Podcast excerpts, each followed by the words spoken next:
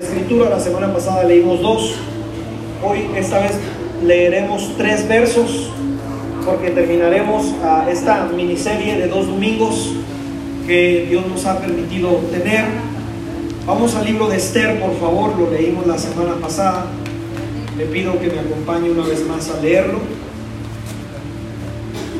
Libro de Esther, capítulo 4, por favor, el verso 14. Estamos viendo en estos dos domingos un tema muy interesante denominado propósito. Diga conmigo fuerte propósito. Propósito. Dios ha puesto propósito en nuestras manos. ¿Cuántos lo creen? Dígame amén. Dios nos creó con un propósito. Y aquí aprendimos la semana pasada esto y hoy vamos a continuar y a concluir. Esther capítulo 4, verso 14. Si me ayuda a leerlo en voz alta, se lo agradecería mucho en esta tarde. Esther capítulo 4, verso 14 dice la palabra del Señor, nombre del Padre, del Hijo, del Espíritu Santo, porque si callas absolutamente en este tiempo, respiro y liberación vendrán, mas tú y la casa de tu Padre pereceréis. Y quién sabe lo leemos una vez más, le parece en voz alta, porque si callas absolutamente en este tiempo, respiro y liberación vendrá de alguna otra parte para los judíos. Mas tú, y quién sabe, la semana pasada dije, y lo, lo voy a decir rápidamente aquí, cuando yo no cumplo mi propósito, en este pasaje nos están diciendo, alguien más lo va a cumplir. Si tú no lo haces, respiro y liberación, Dios va a usar y a levantar a alguien más. Pero Dios te creó para ese momento, para ese kairos. Pero le dicen a Esther bien francamente, pero si tú no lo quieres hacer, entonces va a venir alguien más a hacerlo. Jeremías, vamos al libro de Jeremías, profeta, profeta Jeremías, capítulo 1, verso 5. Cuando ya lo tenga, indíqueme con un fuerte amén. Y ayúdeme a leerlo también en voz alta, por favor. Antes que te formase en el vientre, te conocí. Y antes te santifiqué, te di por profeta a las naciones. Fíjese qué interesante. Antes que naciese, nosotros ya, Él ya nos tenía en su mente, ya nos conocía. Vamos al último verso que está en Primera de Corintios. Capítulo 15, por favor. El último verso, que es el verso 58 del capítulo 15. Dice la escritura, también le pido que me ayude a leerlo en voz alta. Así que hermanos míos amados, estad firmes y constantes, creciendo en la obra del Señor siempre, sabiendo que vuestro trabajo en el Señor jamás va a ser en vano. Ayúdeme a orar, Padre, y le doy gracias. La oportunidad que me da de compartir una vez más su palabra. Señor, bendigo su nombre, le doy gracias. Usted es bueno, Señor. Usted nos sostiene poderosamente. Yo ruego, Señor, que todo lo que ha puesto en mis labios, en mi corazón, en mi boca, penetre hasta lo más profundo del espíritu de mis hermanos, porque usted ha dado su palabra y una palabra dada de Dios puede cambiar el giro total de un hombre, de una mujer. Yo ruego, Señor, que su palabra haga lo que tenga que hacer en nuestras vidas, que su Espíritu Santo habite en medio de esta iglesia, Señor, para poder comprender que la atención esté dada, Señor, del corazón y de la mente, para poder, Señor, dar atención a su palabra. En el nombre de Jesús. Amén.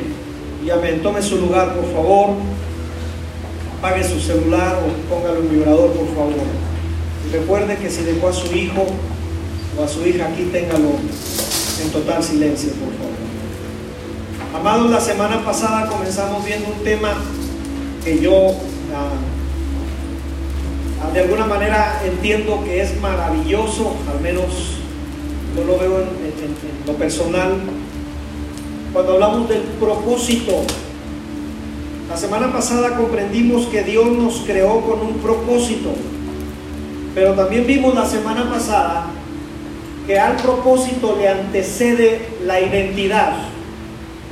Vuelvo a repetir lo que acabo de decir. todos los que estamos aquí y los que no están aquí, ¿sí? Porque hay gente ahorita que tal vez hoy este día, no sé, amaneció con el ojo morado porque ayer se peleó, otros con una cruda, ¿no? De tanto tomar el día de ayer. Toda persona nacida en el mundo nació con un propósito. No nomás los cristianos, ¿sí? Téngalo en cuenta eso. Toda persona que usted vea, por más bajo nivel social o por más alto nivel social, por más conocimiento adquirido en la vida de una persona que está en una silla, por ejemplo, de política, de interés social, etcétera, así como el que nunca ha tomado un libro en sus manos, toda persona tiene propósito de Dios. Porque Dios no creó a alguien solamente porque sí o lo puso en el mundo porque sí. Es porque toda persona Dios nos ha dado propósito. En el propósito descansa el hacer de las personas. Por eso dije la semana pasada que para referirnos al propósito tenemos que irnos a lo que lo antecede, que es la identidad. En la identidad está el ser de la persona. ¿Quién eres tú? ¿Quién soy yo? En esa parte es la que le, interesa más a Dios. La cultura, y lo voy a decir sin, como dice la gente allá afuera, ¿verdad? Sin pelos en la lengua. Nuestra cultura nos ha enseñado poco a poco, lamentablemente, que a la gente, a las empresas, por ejemplo, les interesa más tu hacer que tu ser. Ejemplo, hace algunos días atrás platicaba yo con una persona, la cual dio todo por su empresa, la cual invirtió todas sus energías en su empresa, la cual invirtió horas y horas en su empresa. Y cuando esta persona se siente un poquito mal físicamente, porque siente que el trabajo ya la está sobrepasando a esta persona, entonces habla con su empresa y le dice a su empresa, oye, yo creo que me voy a calmar un poco porque ya no puedo, porque ya me has dado muchas responsabilidades y porque siento que ya me estoy enfermando. Y la empresa simplemente le hizo esto. Porque a mí me interesa más tu hacer que tu ser. La empresa no puso un cuadro de esa persona, las horas que se quedó extras. La empresa no hizo algo extraordinario por esta persona. Porque lamentablemente la cultura poco a poco nos está enseñando que a la gente allá afuera le, interesa más tu hacer que tu ser. Dios no es así. A Dios le interesa primero tu persona, cómo estás tú. Por eso dicen en los libros de negocios que las empresas más exitosas son aquellas que se encargan de también la persona, no solamente el empleado. Es cuando se sientan con su personal y les enseñan principios. Es los que se dan tiempo para sentarse con su personal y preguntar o de alguna manera indagar sobre su vida personal. Y dicen que cuando las empresas grandes tratan a sus empleados de esa manera, el empleado es más eficiente, porque sabe que su empresa no solamente le interesa su hacer, sino le interesa a él como persona. Interesante, ¿no? Pero poco a poco la cultura nos ha enseñado que lamentablemente hoy en la humanidad, a la humanidad le interesa más su hacer. Ejemplo, en las familias, yo lo he mencionado muchas veces, lamentablemente a nuestros hijos le decimos, estudia para que seas alguien. Él ya es alguien sin estudiar. Él es la misma importancia con estudios o sin estudios, porque fue creado por Dios. El mundo le dice es que si tienes estudio vales, si tienes esto vales. Amado, y para Dios, si no lo tienes, sigues valiendo de la misma manera. Porque Dios te ama de la misma manera. Si tienes 10 cuadros de honor donde te han reconocido como el mejor estudiante, el mejor trabajador, y si no los tienes, Dios te sigue amando de la misma manera. Porque primero a Dios le interesa tu persona que lo que puedas hacer o generar. Es interesante esto. Ahora, No vaya a malentender, por favor, porque ahorita vamos a entrar en un punto así. No vaya a malentender y diga, ah, bueno, entonces ¿de qué sirve que yo me prepare en la vida si el pastor dice que Dios le interesa a mi ser? Cuando Dios se interesa en tu ser, te va a llevar a un crecimiento. Y lo que estás haciendo, Dios te va a llevar a mejorarlo, a multiplicarlo. Eso es preparación. Es decir, Dios te ha dado algo, le dio algo a sus siervos, a uno le dio tantos talentos y ese produjo. Por eso es que no se vaya a malentender tampoco y a irse al otro extremo, decir, pues de qué sirve entonces que me prepare. ¿De qué sirve entonces que haga yo, que, me, que haga algo bueno, si de todas maneras a Dios le interesa mi ser? Pero Dios siempre te va a llevar a un crecimiento espiritual, personal, familiar, laboral, estudiantil. Siempre Dios te va a llevar a un crecimiento. ¿Alguien dice amén a esto? Ahora bien, los versos que leímos la semana pasada nos muestran a una Esther y a un Jeremías donde Dios se interesó por el ser primero de estas personas, antes de su hacer. A Jeremías le dice, te formé, te entretejí en el vientre de tu madre, te conocí, le está hablando del ser, de quién es Jeremías en Dios. Y luego le dice su hacer, y te di por profeta. No le dice primero te voy a dar por profeta y luego voy a tratar contigo. Primero trata en su ser para que su hacer sea efectivo. En Esther es lo mismo. En Esther su padre y su madre se mueren y lo toma un familiar de ella. Este familiar llega en un tiempo preciso, en un propósito específico, para una necesidad en específico. Es decir, el primo de Esther está cumpliendo un propósito. Es mentorear a alguien, es educar a alguien, es adoptar a alguien. ¿Se fija que cada persona tiene un propósito diferente? Este hombre adopta a su, a su prima como su hija, dice la escritura, y la educa. Y se da el tiempo de mentorearla. De tal manera que Esther, aún siendo huérfana, entiende que Dios tiene un propósito. Y este hombre se lo hace saber. Y le dice, ¿y qué si para esta hora has llegado al reino? No estás en el reino por casualidad, no llegaste por palancas, es porque Dios te tiene ahí para un propósito en específico, para una generación en específico, para un tiempo en específico. Estás, no por casualidad. Ahora, la semana pasada vimos los tres aspectos celestiales acerca del propósito de Dios en nuestras vidas. Repito, la semana pasada vimos los tres aspectos celestiales del propósito de Dios de nuestras vidas. Para quien no vino o no escuchó el mensaje, solamente para su conocimiento, para dar un seguimiento a esta predicación de hoy, solamente te lo menciono rápidamente. El primer aspecto que hablamos la semana pasada, en un aspecto celestial, es el aspecto de la omnisciencia de Dios. Y ahí hicimos referencia a que Dios ya tiene un plan establecido para cada uno de nosotros. Lo leímos en el Salmo 139, en el verso 16, donde dice, y en tu libro están escritas todas aquellas cosas que luego fueron formadas.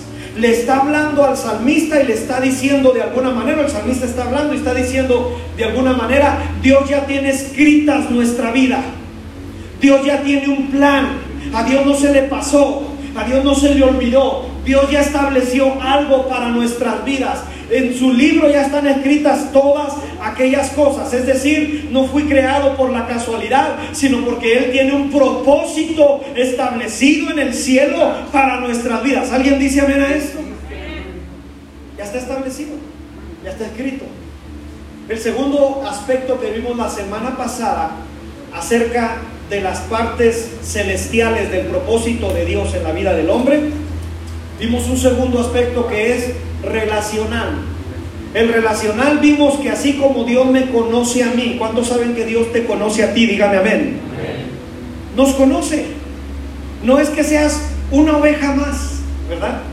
No es que seas un miembro más, no. A lo mejor los políticos así nos pueden tener un voto más, ¿verdad? Ah, él es un voto más para mí. A lo mejor alguien de los impuestos, el SAT nos tiene como un pagador de impuestos más.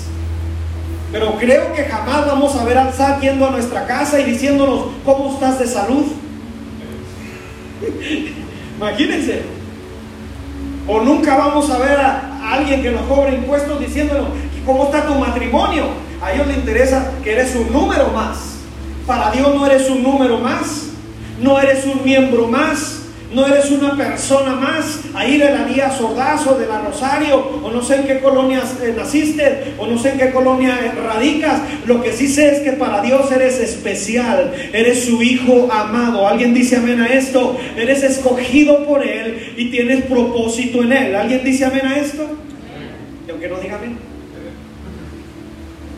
Y así como Él me conoce a mí, en el aspecto relacional quiere que yo le conozca a Él que así como Él me conoce a mí, Él me lleva al propósito que yo le conozca a Él. ¿Se acuerda cómo dice el Salmo 139? En lo oculto fui formado. Diga conmigo fuerte, en lo oculto. En lo oculto fuimos formados. Y luego dice, y entretejido en lo más profundo de la tierra. Esta carne, estos huesos, esta cabeza, esto que usted ve, fue entretejido donde nadie vio donde nadie estaba sino Dios mismo, ahí en lo oculto. Este pasaje se parece mucho a Mateo 6:6, donde es formado y entretejido nuestra vida. Mateo 6:6 dice, donde cerrada tu puerta, entra tu recámara secreta y en lo secreto ora a tu Padre. Diga conmigo fuerte en lo secreto. Entonces, este cuerpo fue formado en lo oculto en lo secreto es formado nuestro espíritu. Ahí es donde Dios y tú se conocen, en lo secreto. Ahí donde nadie ve. Por eso es que Él dice, cerrada la puerta, ora a tu Padre que está en lo secreto, y tu Padre que ve en lo secreto te recompensará en público. Eso es la parte de la manifestación. Aquí en este punto estamos comprendiendo, estamos entendiendo que así como fue formado mi cuerpo en lo oculto, mi espíritu se está formando en lo secreto. Es decir, en otras palabras, el carácter de Jesús se está formando en mí en lo secreto. En otras palabras, el cristianismo se debe notar. Vuelvo a repetir. El cristianismo se debería notar. Señor, ¿cómo vamos a conocer que estos son tus discípulos? Por sus frutos, por su manera de vivir, por su manera de hablar, por su manera de tratar a su marido, por su manera de tratar a su esposa. Ahí vas a saber si son cristianos o no, o nomás vienen a hacerle el cuento. Ahí sabes en su manera de dirigirse, de laborar, de trabajar, de que si van y como decían los cholos, ¿no? Van y le hacen al Mickey al trabajo, ahí sabe realmente si es un hijo de Dios o es un primo nomás. bueno, es la verdad. En nuestro hablar, en nuestro andar, como nosotros tratamos a los demás, ahí es donde somos conocidos si realmente somos hijos de Dios o no lo somos. ¿Y se fijó que no hay ningún amén? No sé si en la casa, ¿verdad? Alguno que esté viendo, amén. Pero ahí en lo oculto, donde nadie nos ve, es formado el carácter de Cristo y el pensamiento de Cristo en nuestras vidas. Y el tercer aspecto del cual hablamos la semana pasada, acuérdense, son aspectos celestiales. El tercer aspecto que vimos la semana pasada es que Dios puso en ti un propósito en específico.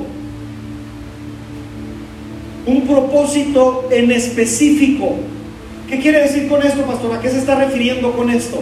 Me estoy refiriendo a que, no sé si ustedes, al menos yo sí, ¿cuántos de aquí ah, de alguna manera ah, somos admiradores de alguien? Es decir, usted admira un ministerio, por ejemplo, un ministerio, no sé, de un predicador, de un cantante o hasta de un deportista. ¿Cuántos de aquí han dicho, tremendo esta persona? Al menos a mí me ha pasado que yo veo como alguien lleva al ministerio y yo digo, qué tremendo esta persona, cómo Dios lo usa admiro a esa persona. Pero Dios no me puso a copiarle a esa persona. Dios puso un propósito en específico para mí original. Tal vez el deportista sea muy bueno. Tal vez el predicador o el cantante sea excelente. pero Dios te puso códigos originales en tu vida. A Él le dio un ministerio, a Él le dio las fuerzas para ser uno de los mejores deportistas, pero a ti Dios te puso códigos originales para un propósito en específico. Por eso en mi caso, yo no me quiero parecer a nadie de los que admiro, yo me quiero parecer a Cristo. Porque yo admiro mucha gente y yo veo grandes predicadores y digo, wow, qué tremendo. Qué tremendo la forma en manejar todo lo que Dios le ha permitido. Pero ese es su ministerio y ese es su propósito. Por eso hay gente que vive eh, siempre comparándose con los demás y nunca es feliz. Porque siempre se está comparando. O siempre está comparando a su familia. No, mi amor, es que si conocieras como atea, o, o si me hicieras esto, o si fueras como tal, siempre comparándose. Dios te hizo original poder. Es decir, Dios te creó, te creó para un tiempo en específico, para una generación en específico, para una necesidad en específico y para una labor que Dios te ha puesto a desempeñar, que en el mundo tal vez nadie pueda hacerlo de la misma manera. Te lo explico rápidamente con Esther. Esther era una mujer huérfana, lo dije la semana pasada, era una mujer huérfana y que fue llevada de su nación a otra nación para ser esclava. En otras palabras, para mí ver una mujer huérfana y que es llevada en el contexto, en la cultura de aquellos entonces, que es llevada a otra nación como tipo esclava o como tipo de servidumbre para los demás, no tiene, para mí, no tiene oportunidades. Se le están llevando abajo todas las oportunidades. Humanamente hablando, para mí, esta mujer tiene muchas necesidades. Pero ahí es donde Dios tiene un propósito específico para esta mujer. Es decir, en medio de su orfandad, en medio de sus carencias, en medio de que es llevada a otro lugar, Dios va a hacer cosas extraordinarias con un corazón que se dispone a pesar de que lleva todas las de perder a pesar de que no tiene oportunidades. Y Dios le pone a un familiar para que la eduque. A esa, gente yo le llamo conexiones divinas. Esa gente que llega en un momento apropiado para bendecir tu vida y para encaminarte al propósito de Dios. ¿Cuántos dicen amén a esto? Hermano, yo doy gracias a Dios por esa gente. Aquí hay gente que es conexión divina. Aquí hay gente que en una ocasión o algunas ocasiones me han dicho, Pastor Dios me puso esto, eres una conexión divina. Porque a lo mejor tú no lo sabías o yo no lo había platicado, pero llegaste en el momento justo para un momento y un cairo de Dios que yo entendí. Es Dios hablándome por medio de esta persona. Es Dios mismo diciéndome algo que me ama por medio de esta persona. Es Dios mismo cuando alguien viene y me dice, pastor, no sé yo sentido nada esto o hacer esto. No es que haya sentido, es que Dios te puso como conexión divina para un cumplimiento de un propósito. Amén, amén. Es extraordinario, hermano. Esto es glorioso. Por eso a Esther le dice, Esther, capítulo 4, verso 14, y quién sabe si para esta hora has llegado. ¿Recuerdas la semana pasada? Solamente estoy dando un resumen. Que vimos a los anónimos de Dios. Los que ni en la Biblia ni conocemos sus nombres. ¿Te acuerdas del muchachito que llevaba sus panes y sus peces? Ni conocemos su nombre. Pero lo dio en un kairos, en un momento justo. La Biblia no nos dice, oh, este gran muchacho que traía su lonche, iba para su trabajo, a su escuela. No nos dice más la Biblia. Nomás nos dice que estaba en un momento justo para cumplir un propósito específico donde Él estaba dando sus panes y sus peces, porque sus panes y sus peces en las manos de un Dios vivo los multiplica y bendice a muchas personas. ¿Te fijas lo que puede hacer una vida cuando cumple un propósito? Otro ejemplo que te puse la semana pasada, la viuda de Zarepta de Sidón, ella pudo comerse las tortas bajo el fuego ahí que tenía, pero lo dio uno al profeta en un momento específico, para una persona en específico. Ella pudo decirle al profeta, yo no te voy a dar nada, lo único que me queda nos lo vamos a comer mi hijo y yo. Pero ella se atrevió a decirle sí al propósito divino y le da al hombre de Dios lo que tenía que darle en el momento justo. Cumple un propósito. Estos tres aspectos que te acabo de hablar, que solamente son resumidos, nos habla de un aspecto celestial. Pero hay aspectos terrenales donde conjugados estos aspectos terrenales y celestiales me llevarán a caminar en su propósito. Reitero, los aspectos celestiales con los aspectos terrenales conjugados me llevarán a caminar en su propósito. La combinación de estos dos, hermano, me va a llevar a cumplir el propósito de Dios. La semana pasada dije que jamás, jamás, ni, trate de hacerlo porque no, no, no va a salir, ¿eh? jamás llegaremos a entender el impacto que tiene tu vida para muchas personas. Jamás vamos, vamos a imaginarnos. Es decir, un día Dios te dijo, dale un abrazo a aquella persona. Tú no te imaginas el impacto que tiene de parte de Dios, algo que Dios te hizo hacer en un momento en específico para tal vez salvar una vida que estaba a punto de suicidarse. No lo sabemos, hermano. No podemos medir esto. No podemos medir cuando caminamos bajo el propósito de Dios hasta dónde pueden llegar lo que Dios nos permita hacer. Cornelio es una persona a la cual oraba a Dios y llegaron sus oraciones hasta el cielo y sus limonas y llegó un punto del Cairo de Dios, del tiempo justo de Dios. Y cuando llegó el Cairo de Dios, el hombre se atrevió a abrir la sala de su casa y a traer a sus amigos y a sus parientes más cercanos, porque estaba cumpliendo un propósito. El hombre se convirtió en una conexión divina para todos sus amigos y para todos sus parientes. Por eso digo, jamás nos vamos a imaginar el impacto que tiene tu vida hacia la vida de los demás. Porque este hombre al llevar a sus familiares, dice la Biblia que llegó Pedro, empezó a, dar un mensaje, fueron todos llenos del Espíritu Santo, hermano. Se estaban salvando almas y se estaban salvando generaciones enteras, porque un hombre se atrevió a orar, no sé por cuánto tiempo, abrió la sala de su casa, eh, eh, no sé si hizo comida ese día, no lo sé. Lo que sí sé es que estaba invirtiendo su, su economía, su casa, oraciones, para que alguien escuchara el mensaje de salvación y estaba cumpliendo un propósito y se estaban cambiando vidas y se estaban cambiando generaciones en ese momento. glorioso. Yo le dije la semana pasada que aparte de esto, este hombre no se imaginaba, me gustaría tenerlo aquí sentado para explicarle un poquito, que tampoco se imaginaba que iba a cambiar la cultura y la religión judía. Porque Pedro dice, ustedes no saben que, es abominable para un judío estar aquí en una casa de un gentil pero les cambia la cultura y la forma de pensar, porque cuando Pedro regresa para dar el informe, dice la escritura que entienden los judíos que el Evangelio no solamente es para los judíos, sino es para todo aquel que crea. Es decir, este hombre estaba impactando la cultura judía y el pensamiento judío. Es extraordinario, hermano, lo que puede hacer una vida al cumplir el propósito de Dios. Cada uno de estos aspectos, de los aspectos terrenales, porque hoy vamos a terminar, con los aspectos terrenales, cada uno de estos aspectos estará plasmado de decisiones diarias. Vuelvo a repetir, cada uno de estos aspectos terrenales estarán plasmados de decisiones diarias. Pastor, ¿qué son las decisiones diarias? Diga conmigo fuerte, decisiones diarias. ¿Se acuerda que Jesús dijo, toma tu cruz todos los días?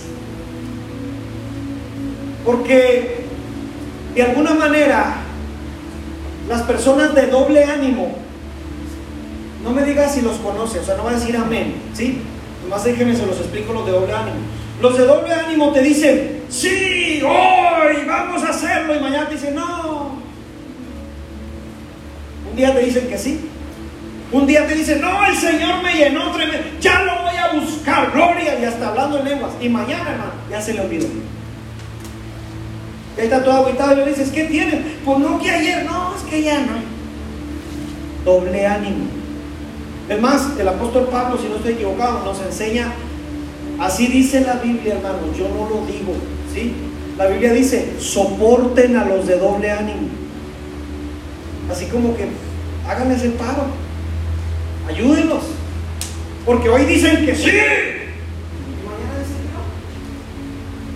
Cuando hablo de decisiones diarias, es que tu decisión sea todos los días. Si dijiste sí, es sí. Y si dijiste no, sea no. La Biblia es clara en este aspecto y nos dice que tu sí sea sí. Sean personas de palabra.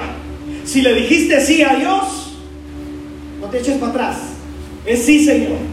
Y si le dijiste no, entonces no. Vámonos de aquí. Porque Dios a los, a los que andan más o menos, se oye feo ver lo que dice Apocalipsis. A los que andan así como que queriendo y no queriendo, dice, los vomitaré de mi boca. Que tú sí sea así. Si eres caliente, anda caliente. Si eres frío, córrele con Juan Gabriel. Haz lo que tú quieras. Si vas a pecar, peca bien, vete. Pero si vas a estar en Cristo, es sí. Dicen que en Estados Unidos un pastor predicó este mensaje, hermano. Y a partir de ese mensaje dice que mucha gente se fue de esa iglesia porque él dijo, yo quiero en mi iglesia puros calientes. Así dijo el pastor, está escrito ahí en una noticia hace años atrás. Dijo, así que si usted es frío, váyase de aquí, hermano. Se fueron, quién sabe cuántas almas. Y dijo, qué bueno. Porque yo quiero puro caliente en mi iglesia. Y hasta se escribió algunas notas de este pastor. No sé si yo lo voy a decir. Cuando el propósito de Dios en nuestras vidas empieza a manifestarse, te lo voy a recordar como lo hice la semana pasada en Esther, el cumplimiento de este propósito manifiesta a la persona de Jesús. Tu propósito manifiesta la virtud de Cristo. Voy a repetir. El propósito que Dios ha puesto en mi vida muestra virtudes de Cristo. Esther es un ejemplo. Esther se pone su vida misma para salvar a todos los judíos. Ella dice, voy a entrar con el rey aunque no me mandó llamar. Y si perezco, pues que me maten. Está poniendo su vida misma para entrar con el rey y salvar la vida de judíos. ¿Te acuerdas cómo dice la Biblia o cómo se refiere de Jesús la Biblia? Es nuestro Salvador. Él puso su vida para salvarnos a nosotros. Él dijo, si perezco, que perezca. Es para salvar a todos estos es para salvar a la humanidad entera. Cuando el propósito de Dios es cumplido en nuestras vidas, lo único que estamos haciendo es manifestar virtudes de Jesús. Otro ejemplo, Cornelio, capítulo 10 de Hechos. Al orar y al interceder, porque era un hombre intercesor, dice que sus oraciones llegaron hasta la presencia de Dios. Quiero recordarte una de las virtudes de Jesús. Hechos capítulo 8, verso 34. ¿Quién es el que condenará? Cristo es el que murió, mas aún resucitó, el que además está a la diestra de Dios, el que también, diga conmigo fuerte, intercede.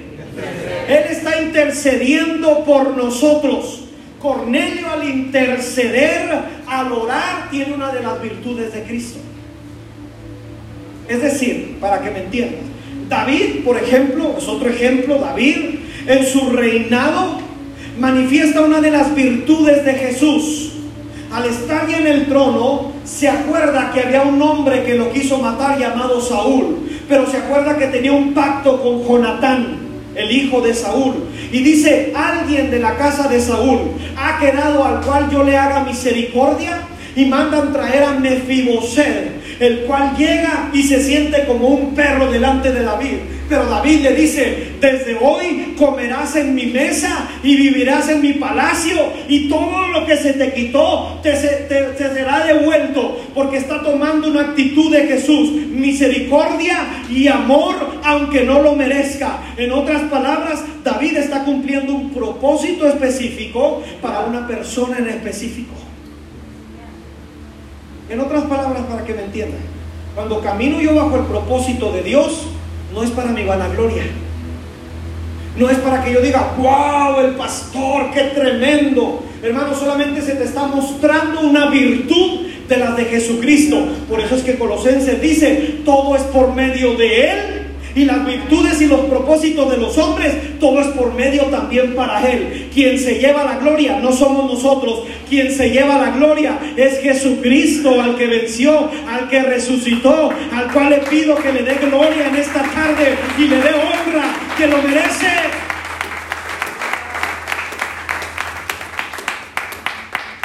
Para que el propósito de Dios en nuestras vidas tome su diseño original, vamos a necesitar varios aspectos Combinados estos aspectos con los aspectos celestiales, nos van a llevar a caminar bajo su propósito.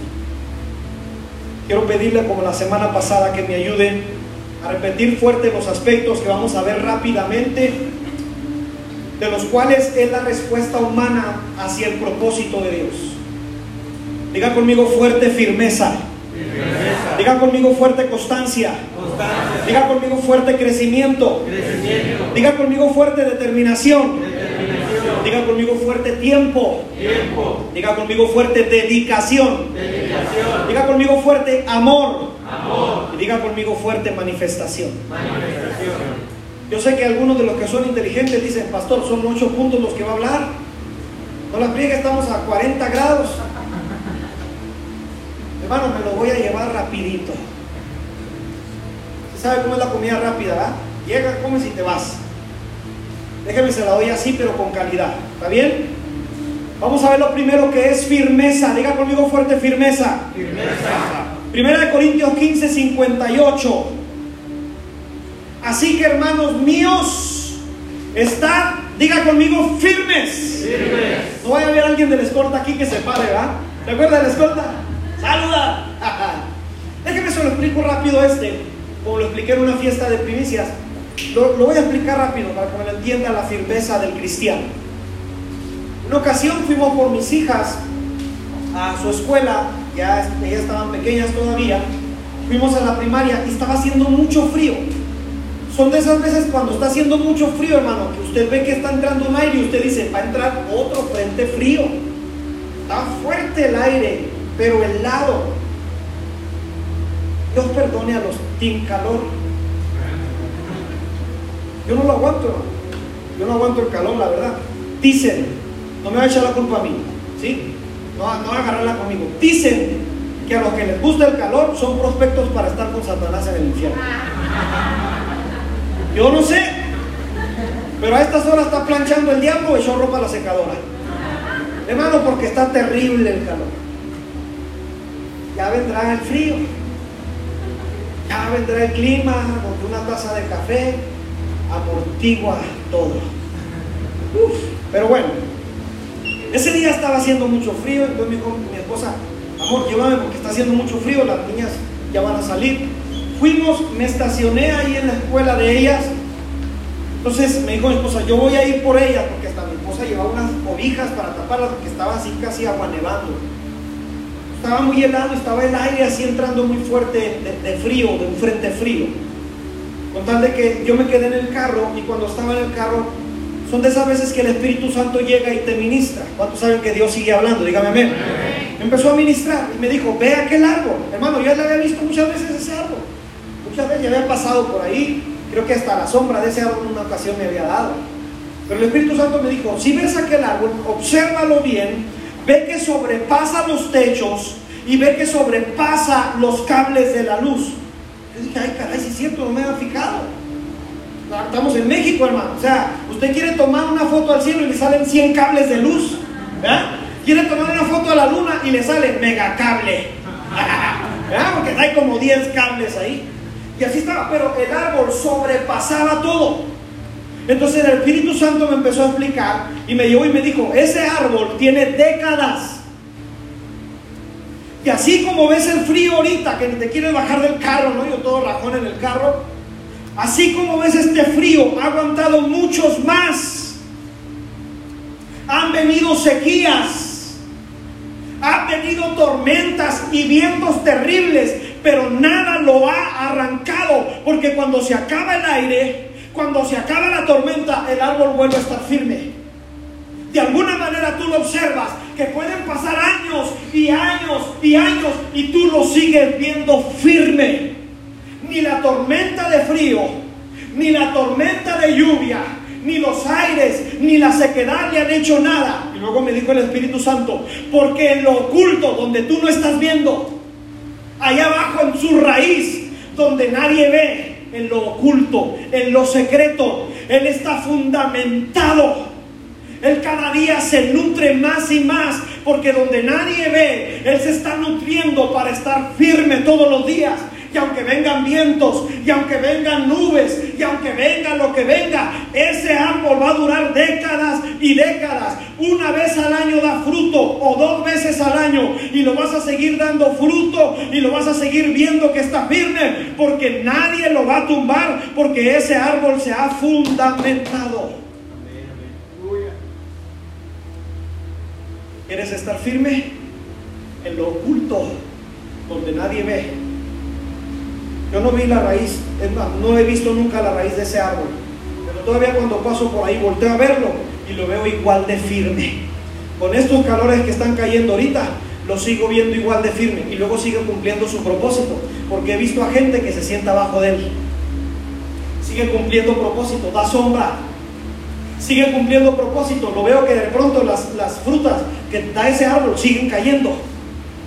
Serás como árbol plantado junto a corrientes de agua que da su fruto en su tiempo, su hoja no cae y todo lo que hace prosperará, dice el Salmo 1. ¿Alguien dice amén a esto? Firmeza. Es como un árbol. Que venga lo que venga, su raíz está fundamentada.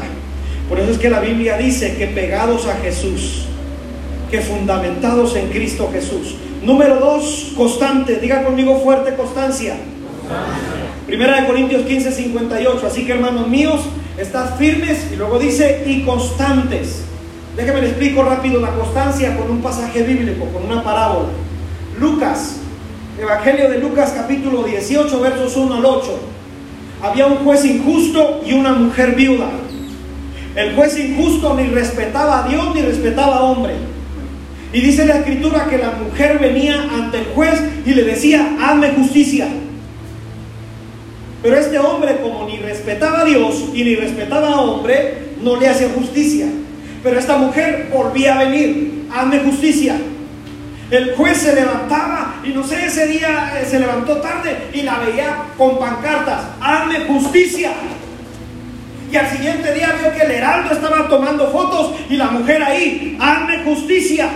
Y todos los días, hazme justicia, hazme justicia, hasta que el hombre, dice la parábola, se cansó y dijo, ni respeto a Dios, ni respeto a hombre, pero como esta mujer ya me tiene hasta aquí, ya me cansó por su constancia, porque es aferrada, porque aquí está todos los días, porque está lloviendo y ahí está, porque está nevando y ahí está, porque no ha dejado de hacerlo. Por eso le voy a hacer justicia. Y se termina la parábola preguntando, ¿acaso Dios no les hará justicia a sus escogidos que claman de día y de noche? ¿Se tardará en responderles? Os digo que pronto les hará justicia. Hermano, cuando somos constantes, no es que a la primera Dios ya no me respondió, es estar ahí, es estar ahí, es decirle, Señor, tú me prometiste, tú me dijiste, tu palabra lo dice, y una y otra y otra vez, tarde o temprano, Dios va a hacer justicia y va a cumplir su propósito en nuestras vidas cuando somos constantes. Número 3, creciendo siempre. Primera de Corintios 15, 58. Así que hermanos míos, amados, está, diga conmigo fuerte, firmes. Diga conmigo fuerte, constantes. Y diga conmigo fuerte, creciendo en la obra del Señor siempre. Amado, esto nos está manejando de siempre. ¿eh? No es que hay veces que ande, no, nos dice, la obra del Señor siempre está creciendo. Le voy a regalar en este punto solamente versos. ¿Sí? No voy a explicar mucho, no voy a contar mucho, voy a regalarle dos versos. El primero está en Proverbios, póngamelo en las pantallas, por favor. Proverbios capítulo 4, verso 18. Proverbios 4, 18. Mas la senda, la senda es el camino, ¿está bien? Mas la senda de los justos es como la luz de la aurora que va en, ¿qué dice ahí? Ah, siempre está creciendo.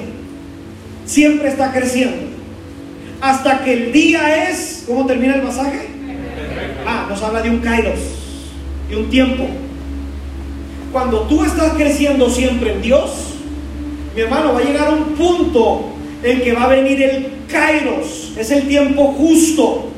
Esther fue huérfana, pasó su juventud, pasó su adolescencia, pasó todas estas etapas, pero llegó un kairos. Ella nunca se echó para atrás. Ella nunca dijo, pues aquí estoy, soy huérfana. No, no, no, no. Ella empezó a formar carácter. Y llegó un punto en que el Cairo llegó hasta que el día fue perfecto y cumplió la mujer un propósito. Filipenses, segundo pasaje que le regalo. Filipenses 1.6. También se lo van a poner en la pantalla. Estando persuadidos de esto, que el que comenzó en vosotros, a ver, vamos entendiendo esto, ¿quién comenzó la obra en nosotros? Dios. Yo no me llamé, ¿de acuerdo? Yo no le dije, Dios, aquí estoy, soy un buen cristiano. Él me llamó. Él te encontró. No me encontraron a mí, dice Jesús. Yo los encontré a ustedes. Ustedes estaban perdidos y yo los encontré. Entonces, estando persuadidos de esto, que el que comenzó en vosotros la buena obra, diga conmigo fuerte, la perfeccionará. Y luego dice hasta el día de Jesucristo. Esto es un constante crecimiento. Constante crecimiento. Amado, présteme atención. Si usted ve que su vida cristiana no ha estado creciendo, tal vez es porque no ha sido constante y no ha estado firme. Si usted dice, no, yo siento que estoy decreciendo en el cristianismo, es probable que no esté siendo firme ni constante en la obra del Señor. Porque cuando tú eres firme y constante, venga lo que venga, tarde o temprano va a venir el crecimiento. Ahora quiero recordarle algo, el crecimiento duele. ¿Sí?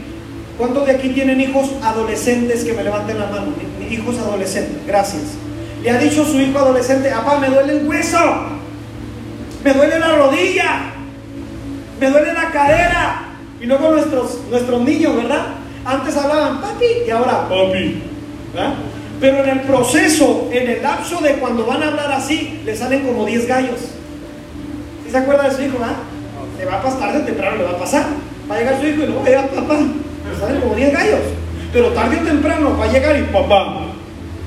¿Por qué? Porque están cambios. Porque va en crecimiento. El crecimiento duele. Por eso dicen algunos psicólogos que nuestros jóvenes, nuestros adolescentes, mejor prefieren callarse. Porque en algún momento alguien se ha burlado de cómo habla, de cómo le está saliendo el sonido de su voz. Porque está en constante crecimiento. Porque el crecimiento duele. Porque cuando los huesos se estiran, hermano, te duele y tú dices, ¿qué onda? ¿Qué pasó? ¿Por qué estoy así?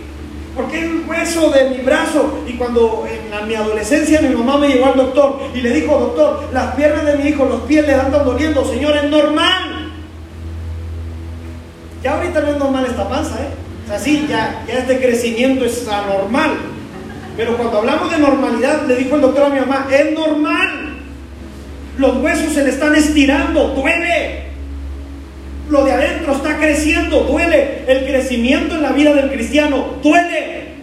Pero en medio de ese dolor, Dios te está llevando de una gloria a otra gloria, constantes en crecimiento. Dios siempre me lleva al crecimiento. Alguien dice amén. Alguien le aplaude fuerte a nuestro Dios.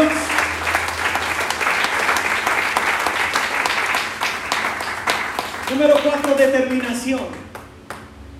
Cuando somos determinados, yo te dije al principio de estos puntos que son decisiones diarias. Hay que ser determinados. Mire, lo voy a explicar como lo expliqué en la mañana, ¿está bien? Así lo expliqué en la mañana para que me lo comprendieran. Hace algunos viernes atrás venimos a un ensayo, entonces eh, Luisito es el que nos dice qué arreglos vamos a meter, nos pasa los tonos, etcétera, todo. Entonces estaba Carlos aquí con su bajo y no le salía los arreglos. Entonces dijo, muchachos, no puedo. Se me hace bien difícil este canto. Entonces le dije, Charlie, vámonos, si puedes, ¿cómo no? Entonces nos dijo, denme chance este fin. Y entonces dijo, y a mí nos platicaba y nos decía, todo el sábado no salí porque el Señor estaba con su bajo. Ni una paleta, ni un elote, nada pichó ese día.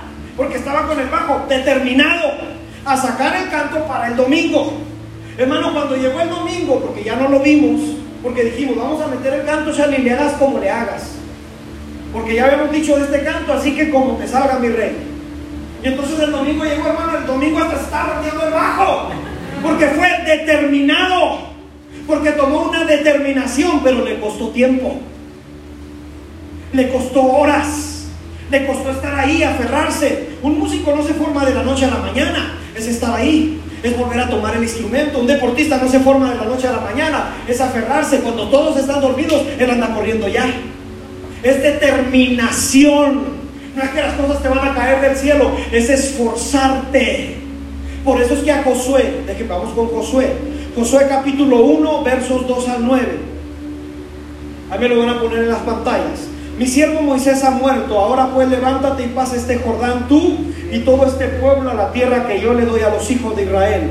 Yo te he entregado, como lo había dicho a Moisés, todo lugar que pisare la planta de tu pie, desde el desierto y el Líbano hasta el gran río Éufrates, toda la tierra de los Eteos, hasta el gran mar donde se pone el sol será vuestro territorio.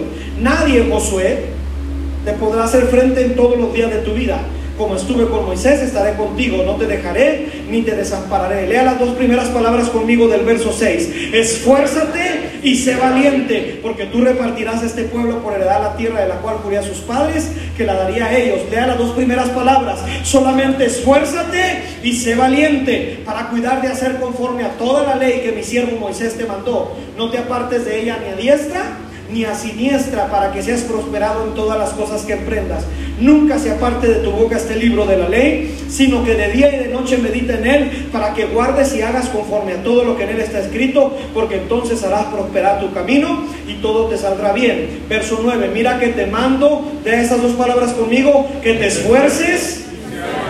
No temas ni desmayes porque Jehová tu Dios estará contigo en donde quiera que vayas. Josué nos muestra determinación. Señores, Dios me dijo que me esforzara. No es que todo me lo va a poner en bandeja de plata.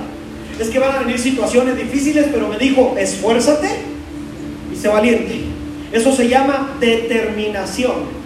Número 5, tiempo. Diga conmigo fuerte tiempo. tiempo. El propósito que Dios ha puesto en nuestras vidas te exigirá tiempo. Aquí en este punto, hermanos, es donde muchos cristianos nos vamos con un resbaladero. Vuelvo a repetir, aquí en este punto muchos cristianos nos vamos por un resbaladero. ¿Por qué lo digo? Porque nuestra cultura nos ha enseñado que todo es fácil. Bueno, al menos mi cultura sí. Yo voy a leer el César y ya tiene lista mi pizza. ¿Sí o no? Llego, quiero una doble carne, ya está. O sea, ni me hicieron esperar. Si quiero un refresco, voy a una máquina, le echo una moneda y ¡pum! Ya está. No requiere esfuerzo. Si yo quiero comprar algo en línea, solamente unos botoncitos y es todo. Y me llega hasta mi casa. Ni me hicieron moverme. Mi cultura me dice todo obténlo fácil y sin esfuerzo. Muchas veces creo que Dios es así. No, mi hermano. Cuando Dios ha puesto propósito en ti, llevará a obtener tiempo. Dios te regaló el cronos. Dios te regaló un tiempo. Aquí es en qué estás invirtiendo tu tiempo. Si no le inviertes tu cronos al propósito de Dios, si no lo tienes como una prioridad, no va a suceder nada. Yo no conozco a alguien que haya visto todas las películas de Hollywood y que venga a Hollywood y le diga, como has visto nuestras películas, te vamos a depositar millones de dólares. A ellos no les interesa. A ellos les interesa que veas todas las películas. Pero si tú estás viendo todo el día las películas, no estás invirtiendo en nada de tu cronos. Eso yo le llamo tiempo y prioridades. Si no lo tienes como una prioridad, vas a perder. Te vuelvo a poner el ejemplo de la música. En mi caso, instrumento por instrumento yo me fui aprendiendo. Primero empecé en la batería. Mi padre me sentaba con una batería chiquita y me decía, dele. Y yo le daba y me decía, no, mijo, ya se equivocó, vuélvale a dar. Hermano, yo quería andar jugando básquet o quería andar jugando allá afuera. Y me decía, hijo, nomás dale un ratito. Y yo me estaba ahí, como me gustaba siempre la música. En lugar de estar allá, yo estaba acá, invirtiendo, diga conmigo fuerte tiempo. Luego después de la batería me gustó la guitarra. Todos los instrumentos, ninguno los tomé con un maestro, ninguno hermano. Y cuando yo veía a alguien tocar la guitarra, yo me decía, ¿qué tono es ese? Sol. ¿Cómo lo pones? Así. Mi papá compró una guitarra y me dijo, ahí está una guitarra. Todos los días cuando llegaba de la secundaria me sentaba por horas a darle a la guitarra. Y no me salía. Y yo decía, ¿quién sabe qué tono está este? Y yo ni sé. Y cuando venía con los músicos les decía, oye, metí este tono y no sé ni qué es. Ah, es un re sostenido. Ajá, re sostenido. Nadie me enseñó, nadie me dijo, mira, así, asá, sino me aferré a echarle tiempo a ese instrumento.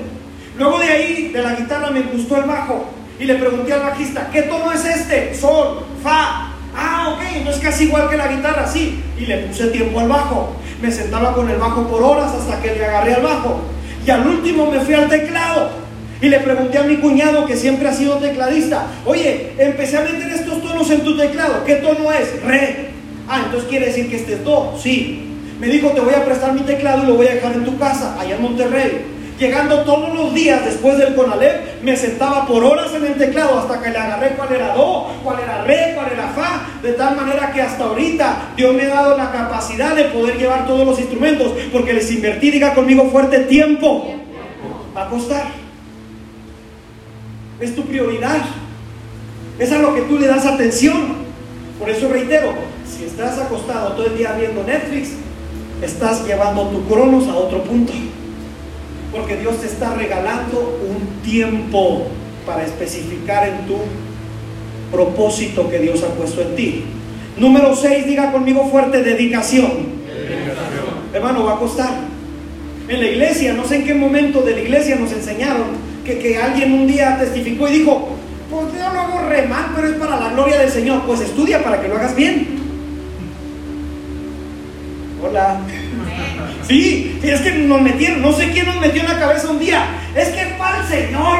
Ay, como salga. No, es excelencia. Es que si vas a cantar un canto, ensaya. De perdida saca los gallos. Pero ven preparado porque todo lo que se hace para Dios es con excelencia. Si tú dices que Dios me usa mucho, pero hoy no tuve tiempo y voy a bajar una predicación de internet, hermano, no funciona. Es dedicación. Es darle tiempo para el hacer, para el reino, la preparación, la excelencia. Si Dios te ha puesto, por ejemplo, en el reino de Dios como un facilitador de trabajos, investiga, compra libros, estudia, Ve que es un facilitador para abrir empleo. Si Dios te puso ahí de, administración, toma curso de administración. Busca la manera. Si Dios te puso a darle al pobre, Señor, ayúdame, llévame a tu palabra. ¿Qué dice la Biblia sobre darle al pobre? Métete a estudiar esa parte. Si Dios te dice, eres evangelista, estudia qué dice la Biblia, toma cursos. Porque a Dios le gusta la excelencia. No es que ahí como salga para Dios. No es que da lo mejor para Dios. ¿Alguien dice amén a esto? Y aunque no diga amén. Nos va a costar, hermano. Nos va a costar esfuerzo. Nos va a costar tiempo. Número 7, amor. Diga conmigo fuerte amor. Ya cada vez lo veo más abajo, ¿eh? Ya se me están bajando las pilas. Amor. Primera de Corintios, capítulo 13, ah, versos 1 al 3. Primera de Corintios capítulo 13, versos 1 al 3. Ahí lo van a poner en las pantallas. Si yo hablase lenguas humanas y angélicas, pero no tengo amor, vengo a ser como un metal que resuena o lo que retiñe. Y si tuviese profecía y entendiese todos los misterios y toda la ciencia, y si tuviese toda la fe, de tal manera que traslade montes, pero no tengo amor, nada soy. Y si repartiese todos mis bienes para dar de comer a los pobres, y si entregase mi cuerpo para ser quemado, pero no tengo amor, ¿qué dice al final? O sea, hermano, todo lo que hagamos es por amor a Dios. Es por amor al prójimo. O sea, déjeme se lo explico. Si ahorita usted vino sin amar a Dios, usted es como un símbolo resonante nomás, que viene a aplaudir. Nomás se oye, pero sin amor, de nada sirve. Entonces nos dice Dios, tu hacer cuando no es en amor, de nada sirve. No es ni para tu vanagloria, ni para nada de eso, es en amor. Todo lo que hagas hazlo por amor. Y número 8, manifestación. Diga conmigo fuerte manifestación. Manifestación. Ya llega un punto del propósito que lo vas a manifestar. Es decir, déjame, te lo explico de esta manera. Moisés, en el tiempo de Moisés, cuando nace, el faraón dijo, maten a todos los niños de la edad de Moisés, qué casualidad, ¿no? de las edades que tenía Moisés y que sean hombres.